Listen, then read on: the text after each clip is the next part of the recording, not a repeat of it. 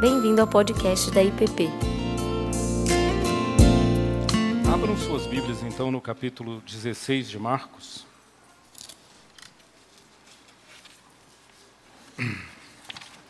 Vamos a capítulo 16, a partir do versículo 9. Marcos 16, 9.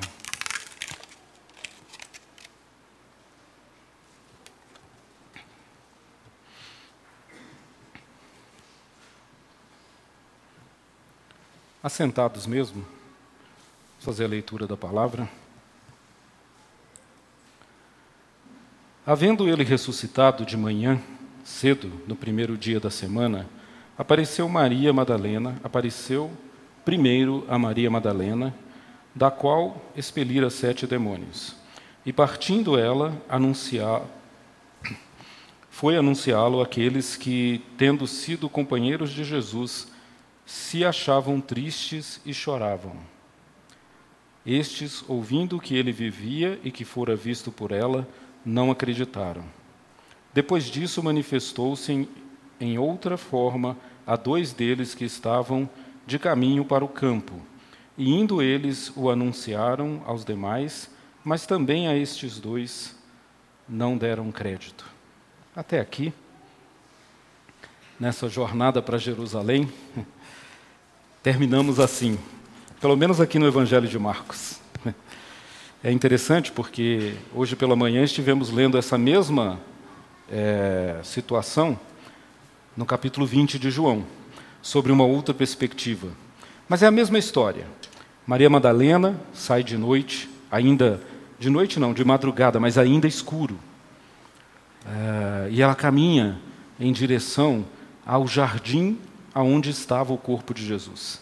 Veja que, que, que série de elementos nós já temos nessa, nessa nossa visão de como acontece aquele dia especial de domingo.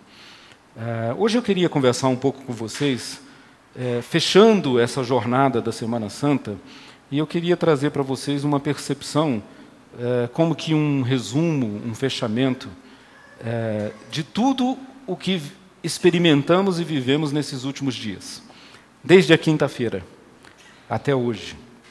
E eu queria então propor que nós fizéssemos essa jornada revisando aquilo que cada um de nós experimentamos.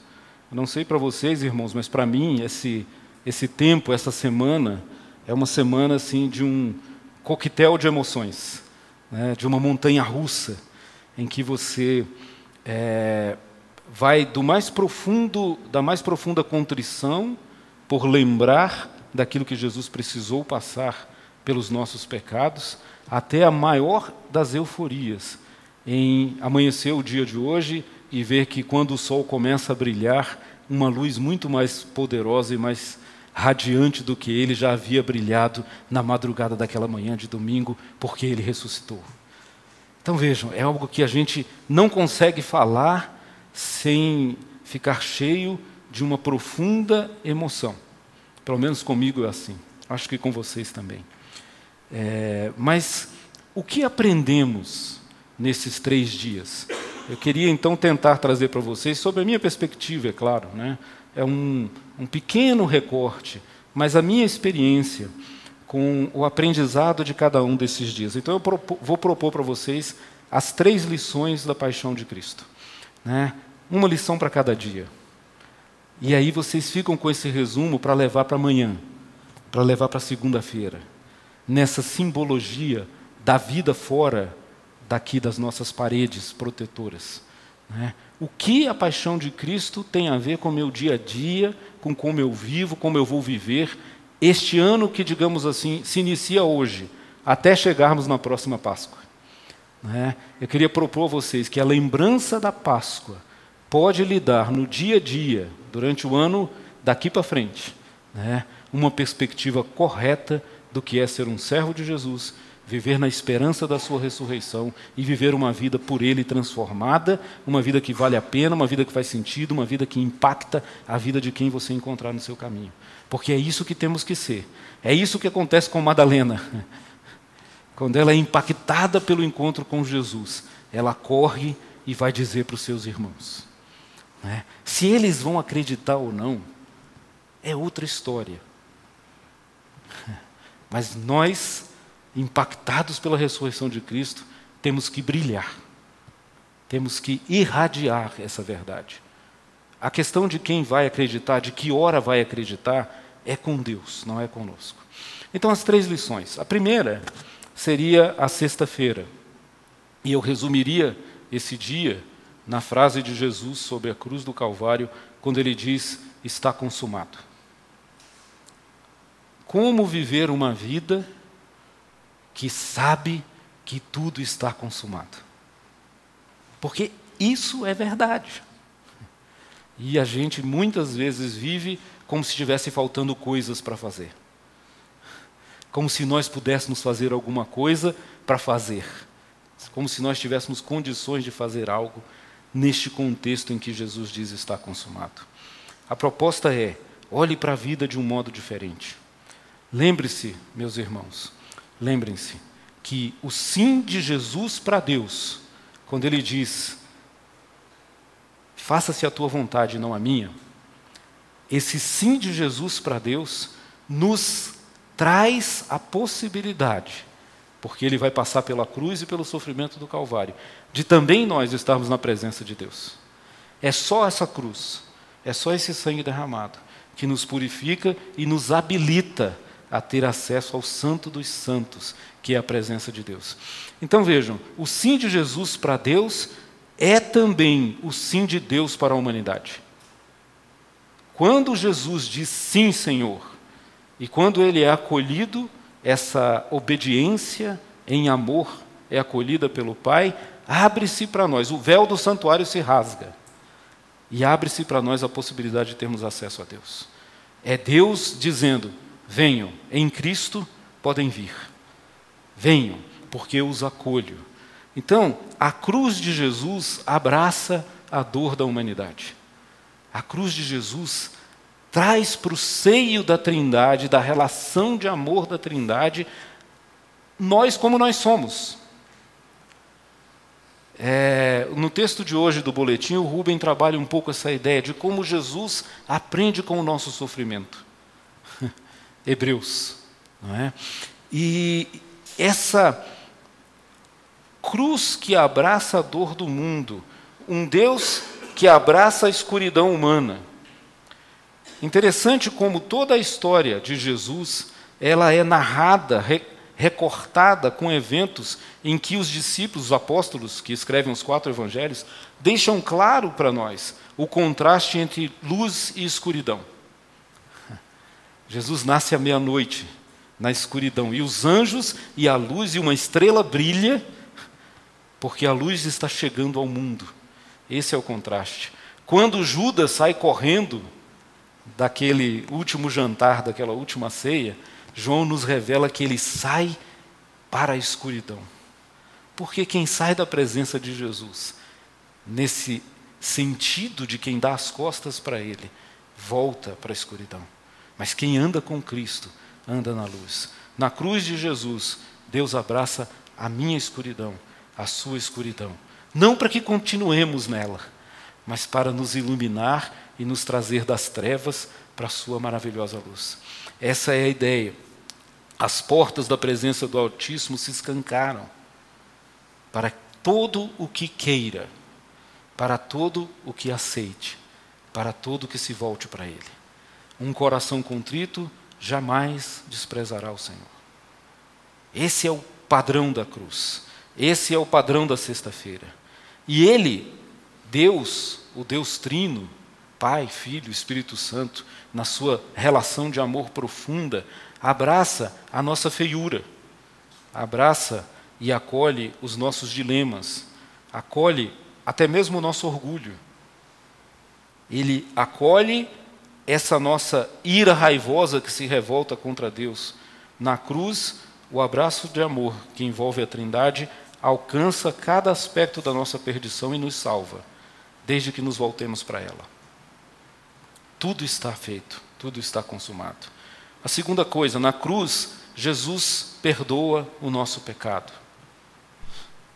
E isso para nós que somos da igreja, pode parecer algo óbvio, mas quantas vezes não vivemos assim, como perdoados pelo pecado? Quantas vezes somos perseguidos, esmagados, presos por um acusador que nos acusa de coisas que Jesus já pagou e já retirou na cruz?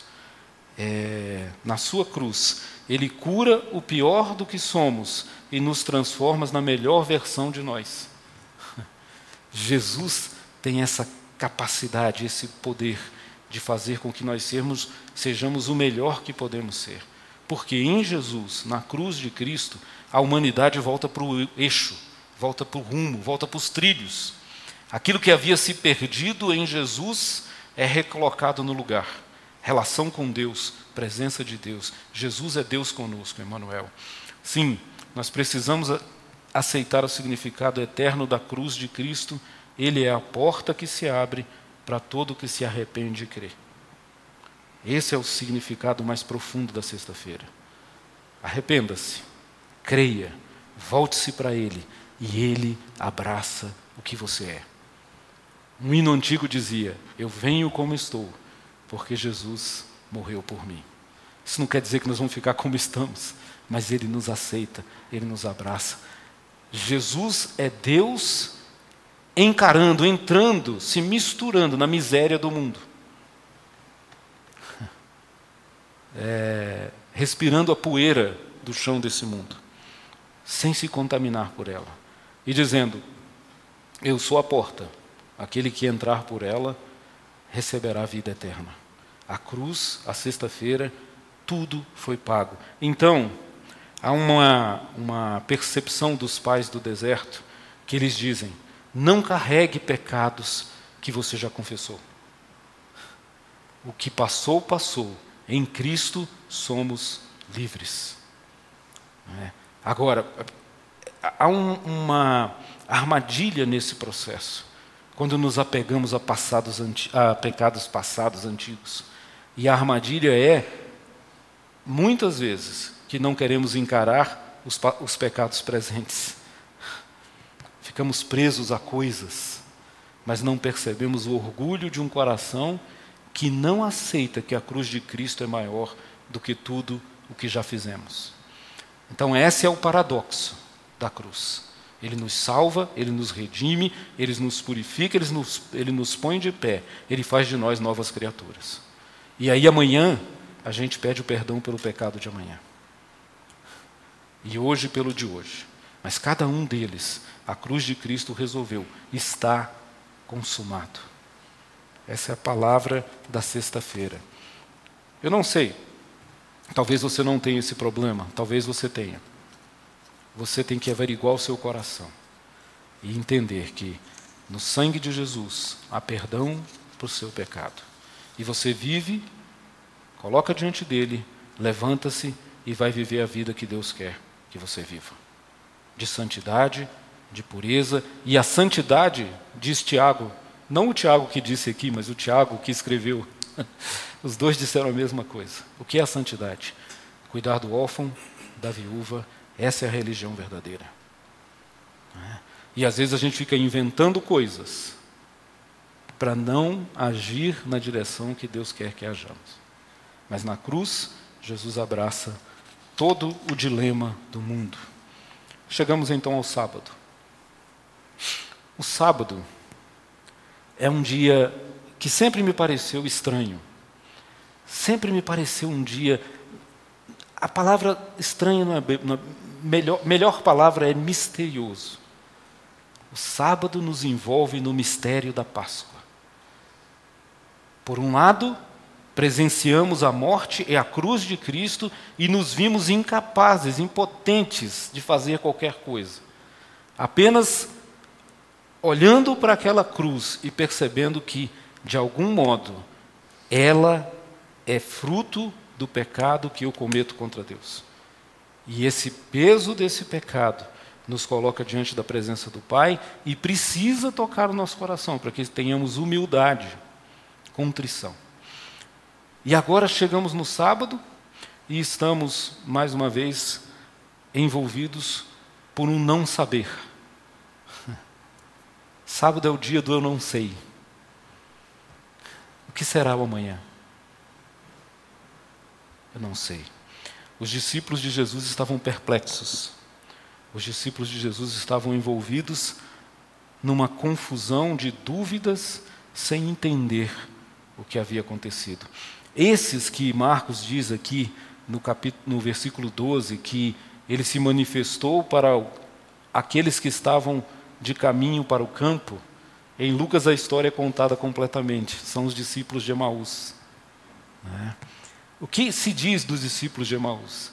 Disse que eles estavam tristes, frustrados, desapontados, perdidos, cabisbaixos, voltando para uma vida antiga, sem saber o que tinha acontecido.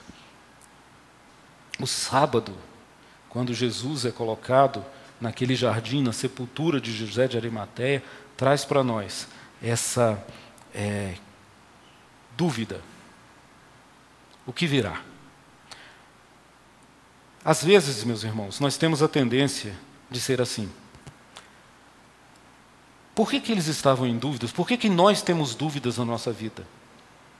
Nós temos dúvidas porque nós muitas vezes não prestamos a devida atenção naquilo que o Senhor falou. Nada do que aconteceu foi surpresa. Jesus já tinha dito: importa que o filho do homem padeça. Nós lemos aqui, lembra, vocês ouviram ele falar isso na Galileia. E aí eles se lembram, ah, é mesmo, ele tinha falado. Então, nós temos essa tendência de não prestar atenção. Nós somos lentos para compreender o que Deus fala e o que Deus nos ensina. Uma das lições do sábado é: fique atento, preste atenção. A quê? A essa palavra. Está tudo aqui. Ela diz tudo. Agora, se você não abrir, se você não ler, como você vai saber? E se você ler e não prestar atenção e não perceber as coisas profundas que ela está falando, como você vai mudar a sua vida? Por isso, às vezes, esse luto que o sábado, com que o sábado nos surpreende, ele, ele é necessário. A dor, o sofrimento, às vezes é, é necessária porque ela faz instalar nos nossos corações, perplexos e confusos, e faz com que nós sejamos honestos e dizer assim: Senhor, eu não tenho ouvido a tua voz. É. Naquele sábado também revela que nós, como discípulos de Jesus, temos a tendência de estabelecer limites para Deus. Nós temos essa tendência de olhar mais para as impossibilidades do que para o poder de Deus nós temos a tendência de e preferirmos ser mais razoáveis. Preferimos reconhecer os limites, preferimos não acreditar.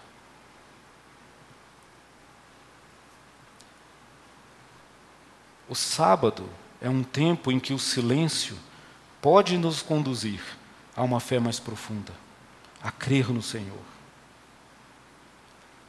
Pelo menos a crer que o que vem nesta vida é o melhor porque está nas mãos do nosso Pai. Isso não tem muita relação com crer que Ele vai fazer tudo o que nós queremos.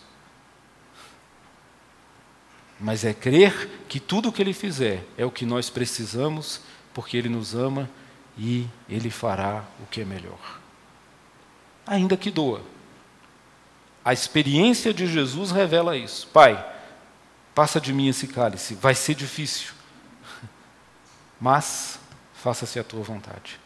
Dói, às vezes dói, mas você precisa criar para o seu dia a dia, para amanhã e todos os dias que se seguirão, a consciência de que o Senhor é bom, Ele cuida de você e o que vier, se você estiver ao lado dele, tá bom. Se você estiver ao lado dele, é melhor. Então, o sábado nos livra e nos dá tempo para pensarmos no Deus do impossível, ainda que o impossível não seja aquilo que nós queremos. Por fim, pensando sobre o sábado ontem, estava meditando sobre isso, E eu imaginei essa cena de Madalena indo até o sepulcro de Jesus. Por que, que ela foi? Fiquei pensando, por que, que ela foi? Porque na sexta-feira, de um modo ou de outro, José de Arimateia e Nicodemos, meio correndo para não pegar o começo do sábado, tinham ajeitado as coisas. Jesus já tinha sido é, passado pelos rituais necessários, talvez não completamente. E eu fiquei pensando, será que Maria estava realmente mais preocupada com isso? Ou será que não era aquele sentimento que nós guardamos no peito quando estamos longe do Senhor e percebemos isso? Percebemos talvez que é, estamos nos afastando dele com a nossa conduta, com a nossa postura, com o nosso descaso.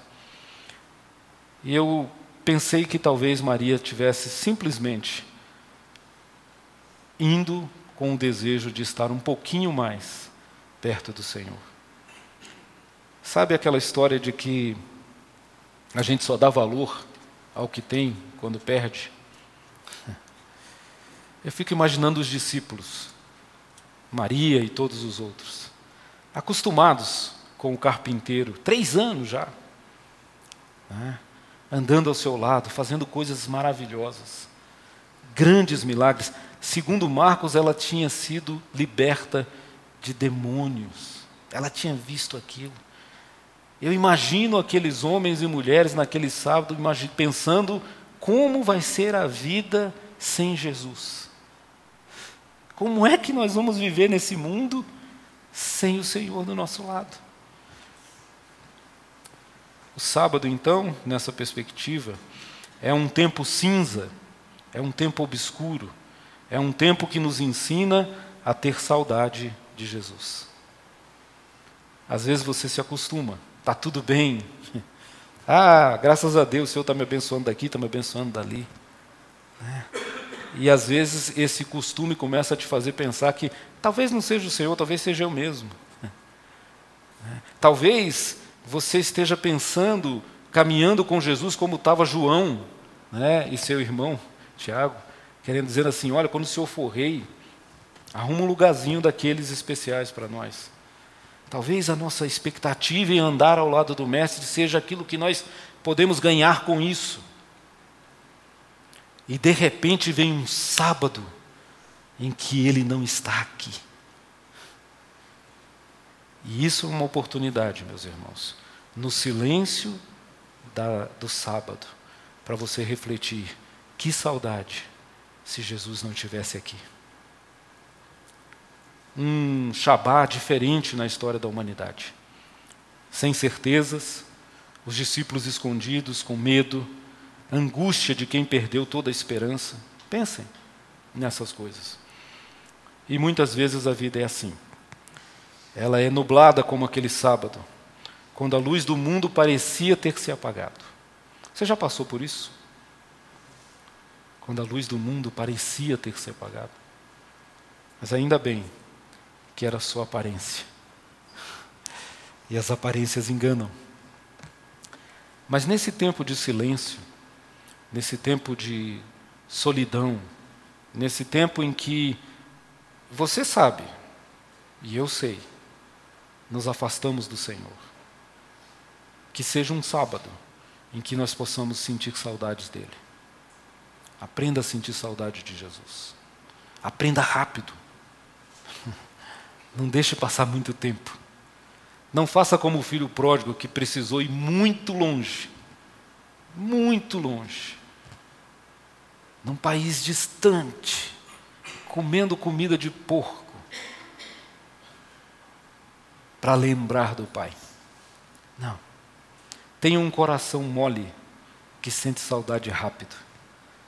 Quando você começar a se afastar dele, faça como Maria, vá cedinho antes do dia nascer. Né? E você vai ter uma surpresa. Você terá uma surpresa. Qual é a surpresa? A surpresa é o domingo. Então, a primeira lição que nós temos é que a sexta-feira tudo está consumado. No sábado é um dia para o silêncio, para a dúvida e para o descanso. Para nos conectarmos com Deus, numa vida devocional mais profunda. E no domingo chega a esperança a vida eterna, a ressurreição. É o que celebramos hoje desde cedo. É. O domingo nos mostra que o tempo de Deus é o tempo da surpresa. O tempo de Deus é o tempo da surpresa. Ainda era noite e havia uma luz que brilhava tão forte dentro daquela sepultura que nada pôde segurá-la, nem a rocha, nem a pedra enorme. Meio que ela explode, sendo empurrada pelo poder de Deus, porque Jesus Cristo é a luz do mundo. A luz antes da luz, a luz que chegou antes do sol, ainda na escuridão, a luz de Cristo brilha. Essa é a verdade da ressurreição. Sua vida está escura? Você está confuso? O caos, a dúvida, o medo? Saiba, nem mesmo a escuridão da noite sombria de sua morte, ou o sábado seu, em que seu corpo repousava no sepulcro frio, puderam deter o autor da vida. Antes da chegada do sol, mal sabia Madalena, a luz brilhava dentro da escuridão. Aleluia. É isso, meus irmãos. No Natal, a luz vem ao mundo. Na ressurreição, ela fica conosco eternamente. A sua vida não precisa ser escura. E se ela está escura, volte-se para Jesus. Ele é a luz do mundo.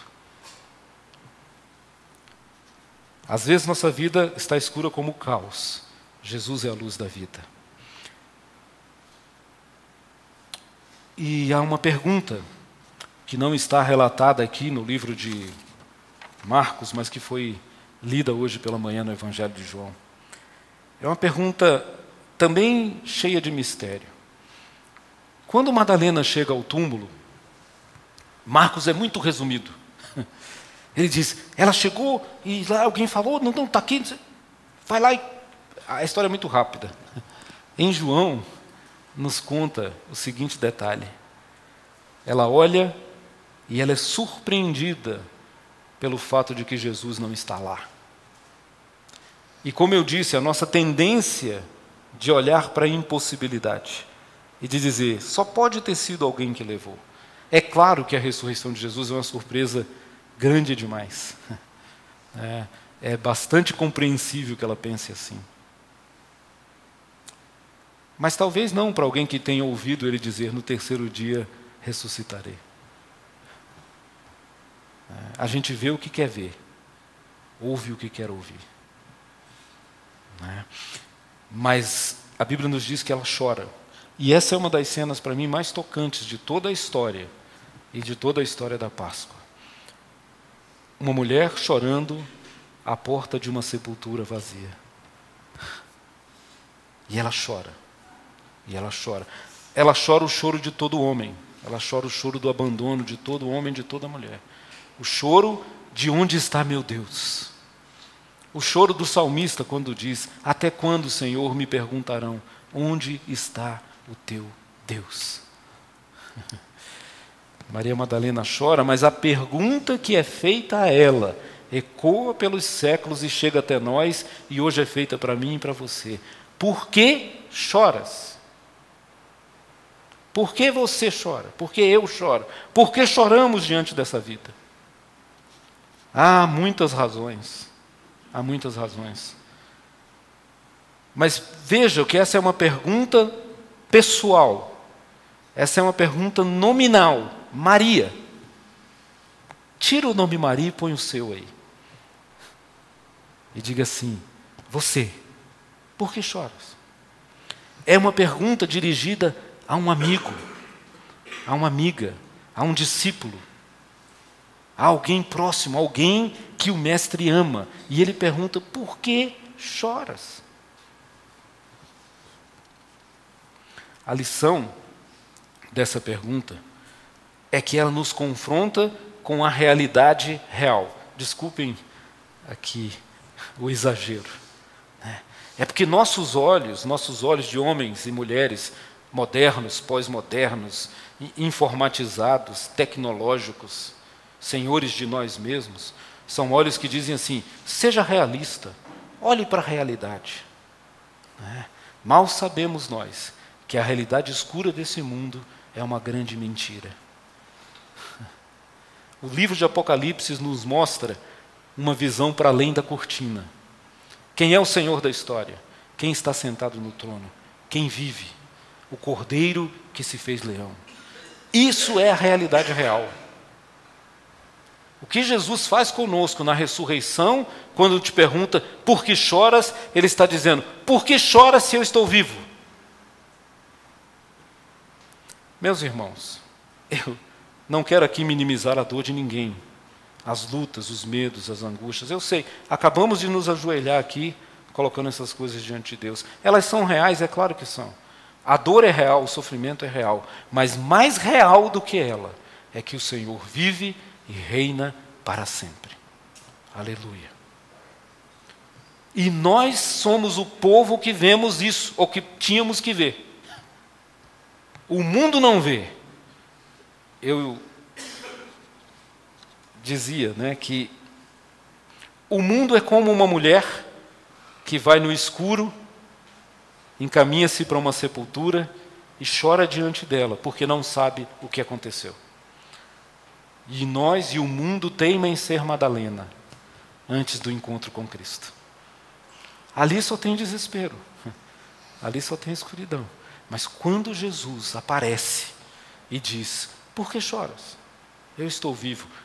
Na outra narrativa da cena, os anjos perguntam: Por que choras? Em João é as duas coisas. Tanto os anjos como o próprio Jesus fazem a mesma pergunta. É óbvio que a Bíblia está querendo nos enfatizar que essa é uma pergunta importante.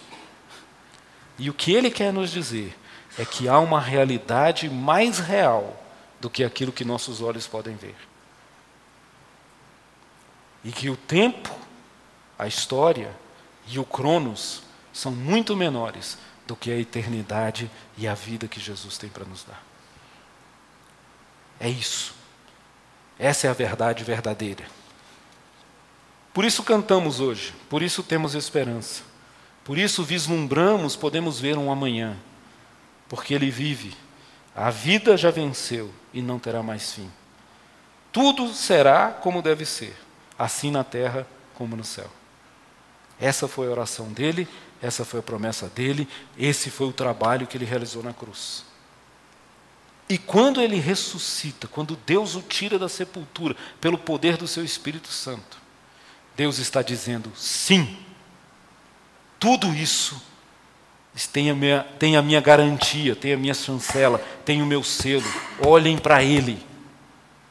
Deus já tinha feito isso antes, lá no Monte da Transfiguração. A Ele ouvir. Então, o domingo é o domingo da esperança. Por fim,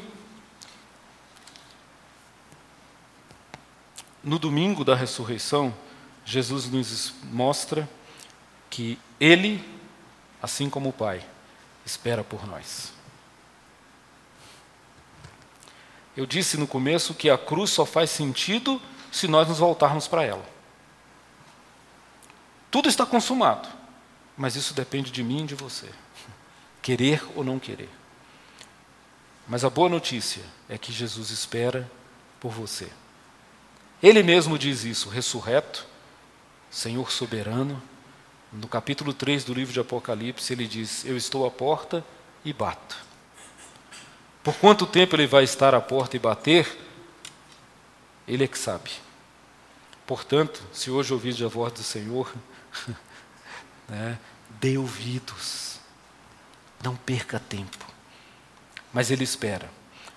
Na mesma parábola do filho pródigo, nós somos informados por Jesus de uma maneira belíssima e maravilhosa, que o Pai aguarda no portão, aquele que vem de longe, e ele é paciente, e ele nos espera. Foi lido aqui pelo pastor Tiago esse trecho também, e no Evangelho de Mateus, capítulo 28, versículo 7, tem aquela história que o Tiago leu de Pedro. Né? Diz assim: Jesus manda, manda um recado nos encontraremos, nos encontramos na Galileia. Lá ele espera reencontrar Pedro, lá ele se dará, é onde se dará o encontro de amor. Essa história que o Tiago leu conosco, Pedro, tu me amas, Pedro, tu me amas, Pedro, tu me amas. Né? Jesus já tinha mandado avisar antes: olha, me encontrem lá na Galileia.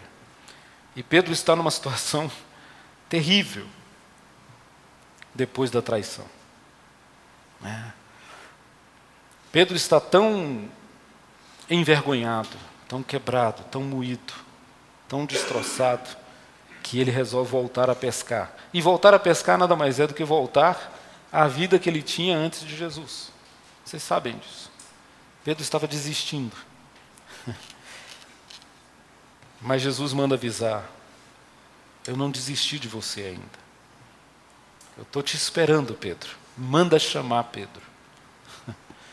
Esse manda chamar Pedro. Eu sugiro que façam vocês o que eu sugeri, sugeri com o nome de Maria. Troca aí. Coloca assim: manda chamar o Caio.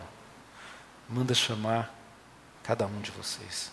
Jesus chama, Jesus espera com a paciência, com a paciência de quem é, não quer perder todo o trabalho que fez para te alcançar. Há um tempo para isso, meus irmãos? Há. Um dia essa porta se fecha, mas ela está aberta. Só quem fecha é o Pai, só quem sabe é o Pai. Então é isso. Aproveite essa oportunidade. A ressurreição de Jesus, como terceira lição, nos mostra que o tempo de Deus é o tempo da surpresa, da vida, da esperança e da oportunidade. Hoje é esse tempo. Queria terminar lendo para vocês um poema que se chama É bom saber que espera por todos. Senhor, ninguém vive tão à espera como tu. Na tua misericórdia esperas por todos, pelos que estão longe e pelos que estão perto, pelos que se lembram e pelos que têm o coração submerso no esquecimento mais profundo. Pelos que todos os dias rezam a Ti, vem, Senhor, e por aqueles cuja oração é uma forma silenciosa, um tormento, uma revolta. É bom saber que espera por todos e que na imensidão compassiva de tua espera, cada um pode reaprender o sentido verdadeiro da esperança. A nossa esperança é Jesus e Ele vive. Amém. Deus abençoe, irmãos. Você acabou de ouvir o podcast da IPP. Para saber mais, acesse nossa página em www.ippdf.com.br.